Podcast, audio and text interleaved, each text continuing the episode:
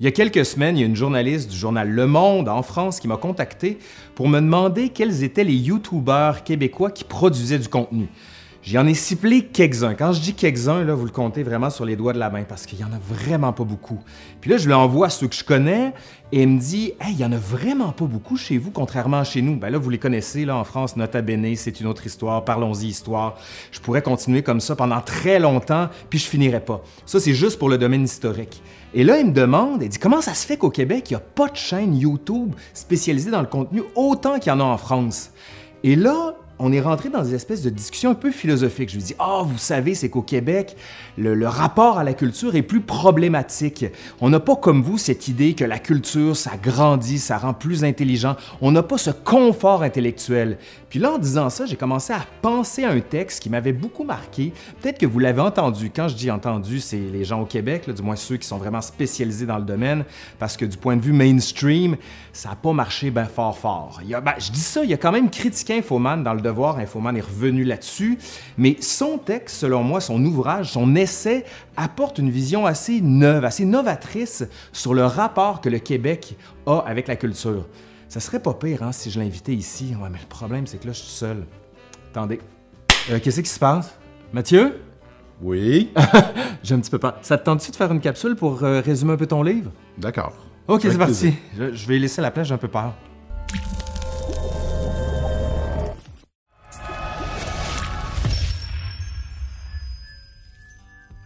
Comme Laurent l'a dit, j'ai publié un livre intitulé Bienvenue au pays de la vie ordinaire. Et avant de parler du Québec en tant que tel, j'aimerais dire quelques mots sur ce qu'est la vie ordinaire. La vie ordinaire, c'est la vie de production, de reproduction et de consommation. Ces trois mots-là qui désignent, au fond, euh, le travail, la famille et, bien sûr, euh, toutes les activités qui entourent le quotidien. Bref, des gestes répétitifs. Quand je dis que le Québec est le pays de la vie ordinaire, je veux simplement dire que c'est un pays qui est gouverné par la production, la reproduction et la consommation, que ces activités-là dominent ici sans partage. Chacun va qu'à ses affaires, hein, sans s'inquiéter de rien. Euh, un pays où rien ne se transforme ni ne disparaît vraiment, où les événements ont toujours, par quelques côtés, un air de déjà-vu. Le pays de la vie ordinaire, c'est donc un pays où domine, sans partage, la production, la reproduction et la consommation. Un pays gouverné par l'habitude, où chacun va qu'à ses affaires sans s'inquiéter de rien. Un pays où rien ne se transforme ni ne disparaît vraiment, où les événements ont toujours, par quelques côtés, un air de déjà-vu. Un pays dont le cours de l'histoire, comme celui du grand fleuve qui traverse son territoire, semble n'accuser aucune variation. C'est donc un pays, le pays de la vie ordinaire, où de triomphe l'homme et la femme du commun, avec leurs intérêts pour la portée concrète des phénomènes et des idées, pour l'utilité pratique et immédiate, euh, où triomphe donc leur souci moyen. Un pays où, au fond, il y a toujours moyen de moyenner, comme le veut l'expression québécoise bien consacrée. Partout et en tout temps, les Québécois aiment les gens qui ne craignent pas de se salir les mains, qui sont capables d'affronter les êtres et les idées en face, de les prendre à bras le corps, qui s'occupent du vrai monde, qui parlent des vraies affaires, des expressions qu'on répète comme des évidences sans toujours bien savoir à quelle fausseté elles s'opposent. La vraie vie, les vraies affaires, le vrai monde, à quoi cela s'oppose-t-il? La domination de la vie ordinaire constitue au Québec un fait massif, absolument déterminant, un fait que personne ne peut ignorer, aussi bien dans la conduite des affaires que dans l'écriture d'une œuvre. Cela veut dire que les gens qui ont consacré leur existence à une quête de la vie extraordinaire, la quête de la vie extraordinaire, ça pourrait être une quête qui obéit, par exemple, à un idéal de participation, l'engagement politique, la conduite des affaires de la cité, un idéal de contemplation, hein, de la beauté, des idées, ou même du divin, un idéal de création, par exemple, d'une œuvre littéraire, eh bien, ces gens-là doivent en tout temps faire la preuve que leur activité ne les a pas transformés, que c'est une activité aussi prosaïque et banale que possible. Au Québec, les politiciens, artistes et intellectuels qui ont droit de citer sont ceux qui renoncent d'emblée à marquer leur appartenance à un ordre différent de celui de l'homme ou de la femme du commun. Ceux qui évitent d'inscrire leurs préoccupations dans un domaine autonome, ceux qui jamais, au grand jamais, n'oseraient penser que leur activité a quelque chose d'un peu supérieur, ceux qui, au fond, peuvent en tout temps présenter leur brevet d'ordinaireté. Cherchez pas ordinaireté dans le dictionnaire, ça n'existe pas. Je l'ai forgé exprès pour cette émission. Les rares écrivains et intellectuels qui atteignent le statut de personnalité publique ont l'obligation presque morale de se présenter comme des gens issus de la souche commune, des gens sans prétention, qui aiment le hockey, les blockbusters, la rénovation et les jeux vidéo, des gens dont la fréquentation assidue des livres n'a au fond pas modifié la manière de voir ou de penser qui auraient très bien pu faire autre chose sans qu'on voit des différences. Comprenez bien que dans mon essai, je ne suggère pas de mépriser la vie ordinaire, loin de là.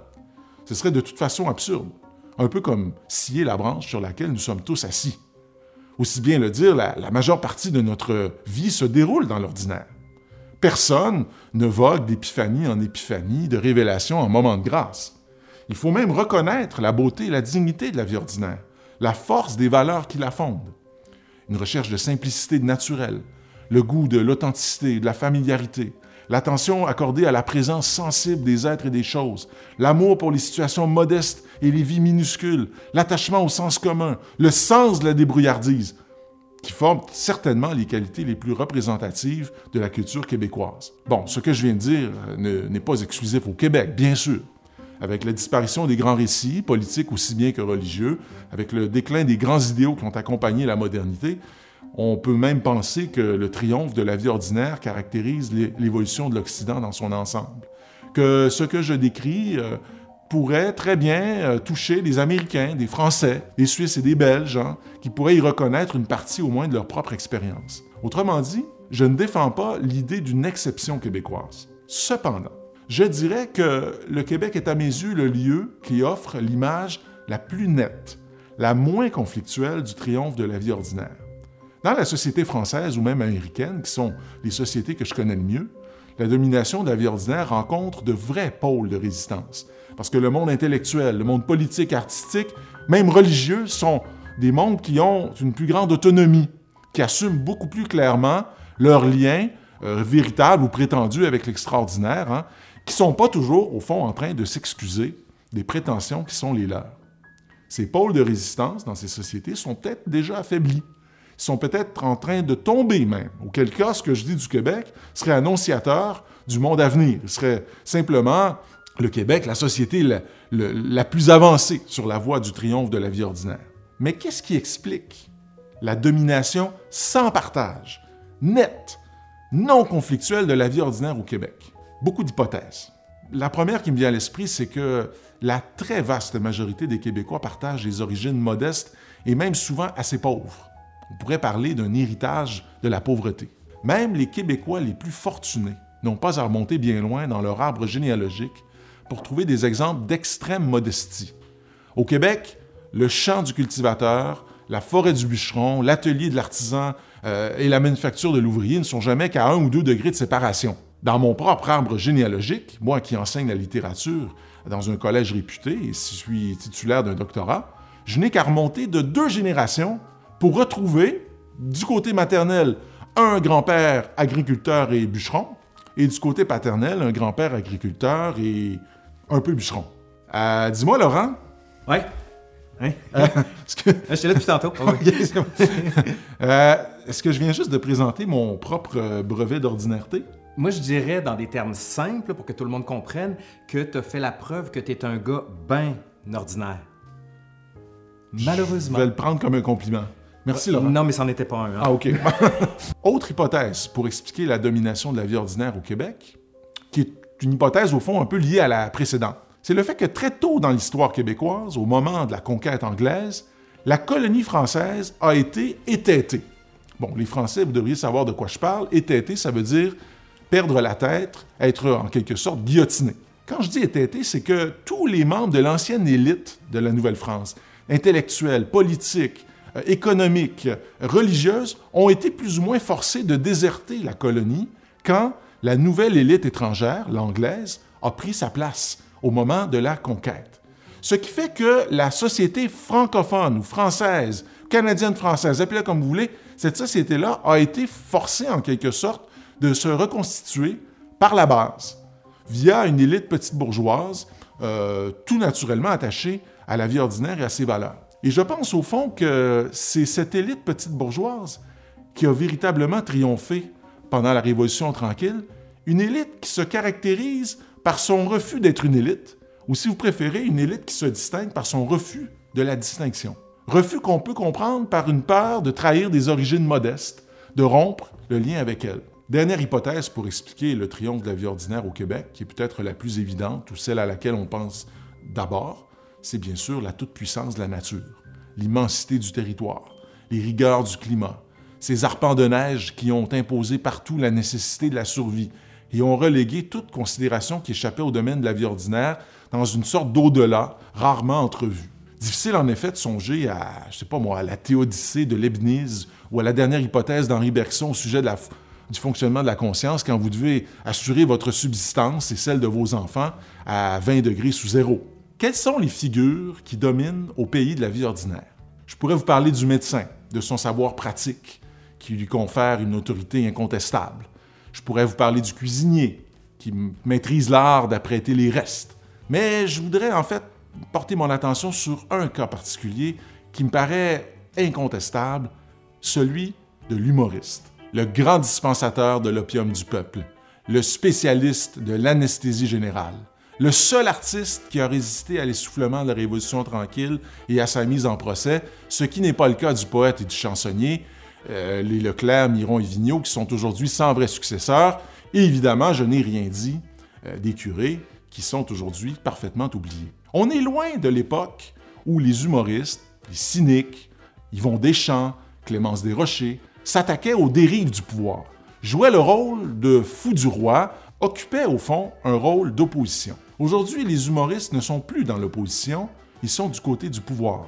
Ne sont plus les fous du roi, ils sont les rois.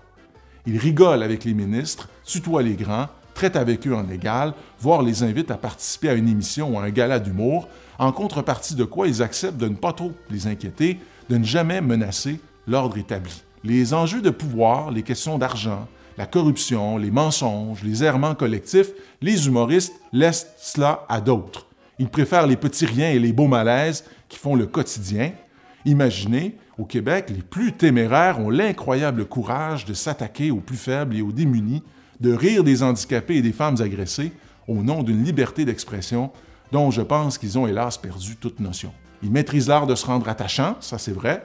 Ils sont très talentueux, ils savent vendre des chiffons jetables, encore plus absorbants, des voitures polluantes. Ils ont droit à toute l'attention, même à celles qu'ils ne demandent pas. J'en arrive maintenant au cœur de mon livre, la place occupée par les livres et le savoir, qui est au fond la question qui est à l'origine de cette chronique, et à l'origine aussi, je dois dire, de mon livre. La culture québécoise n'est certainement pas une culture sans livres, ou même édifiée contre les livres, mais je pense qu'elle est très certainement habitée par le désir plus ou moins inavouable de se passer des livres.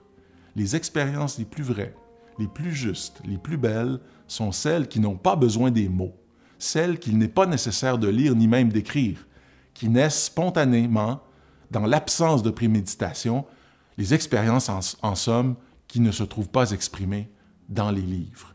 Les plus grandes œuvres au Québec sont celles de la nature, ou alors celles qui, à défaut d'être la nature elle-même, marquent lourdement leur dette envers elle. Les livres représentent-ils pour autant un danger? Évidemment, nous ne sommes plus à l'époque des curés, hein, qui dans leurs sermons s'inquiétaient de l'influence de ce qu'ils appelaient les mauvais livres, euh, qui risquaient à tout moment d'entraîner les âmes fragiles sur la voie du péché. Mais aujourd'hui, ce n'est pas dans le domaine du péché que nous craignons d'entrer, c'est plutôt dans le domaine de la culture, entendu comme exigence, comme appel au dépassement. Un domaine qui est, à tort ou à raison, associé à l'inauthenticité, hein, qui est le vrai domaine de la faute dans la culture québécoise. Je pense à cette formule du grand intellectuel André Bello, que je vais paraphraser. Au Québec, ce n'est pas l'ignorance qui gêne, mais la culture. Ce n'est pas de ne pas savoir qui est obscène, mais de trop savoir. La culture est obscène. L'idée que les livres aient un pouvoir, que les livres puissent former, transformer, qu'ils puissent tracer le chemin vers la vie extraordinaire, paraît pour bien des gens encore saugrenu. Bien sûr, les écrivains écrivent ici, ils sont là, ils travaillent, mais la littérature demeure, hélas, le parent pauvre. On préfère l'opinion de n'importe quel kidam interviewé dans un vox pop au lieu de l'opinion d'un écrivain. On ne confère à celui-ci aucune capacité de vision ou d'élucidation. On ne prend guère au sérieux ce qu'il dit, pour autant bien sûr qu'il prenne lui-même au sérieux ce qu'il dit. Il est extrêmement rare en fait que, même dans les médias qui continuent de s'intéresser à la vie littéraire, que le contenu d'une œuvre fasse l'objet d'une discussion approfondie, d'une analyse patiente, exigeante, qui permette de faire voir une vérité qui bouleverse. On discute non pas des livres, mais on parle autour des livres. On parle de toute autre chose, de l'actualité, de la cause politique du moment. On parle de sa propre vie. La lecture n'est pas, dans ce cas-là, un, moyen de découverte, un lieu où on peut se concentrer sur une vérité particulière. Elle devient simplement un moyen de distraction. Il est si rare qu'une œuvre soit considérée comme un véritable objet de pensée, il est si inhabituel que le débat porte sur la charge existentielle, sur la valeur d'expérience d'un livre, qu'on peut se demander si les livres, si le savoir comme vaste champ ne constitue pas encore pour le Québec un monde extérieur ou mal assimilé. Vous me direz peut-être qu'un tel portrait est trop sombre, trop négatif, qui ne vous donne pas envie d'être au Québec ou d'y aller. Mais je voudrais vous rappeler, avant que vous me lanciez la pierre, que la négativité est une donnée particulièrement importante dans la culture québécoise. La négativité accompagne le devenir de l'histoire québécoise depuis les tout débuts.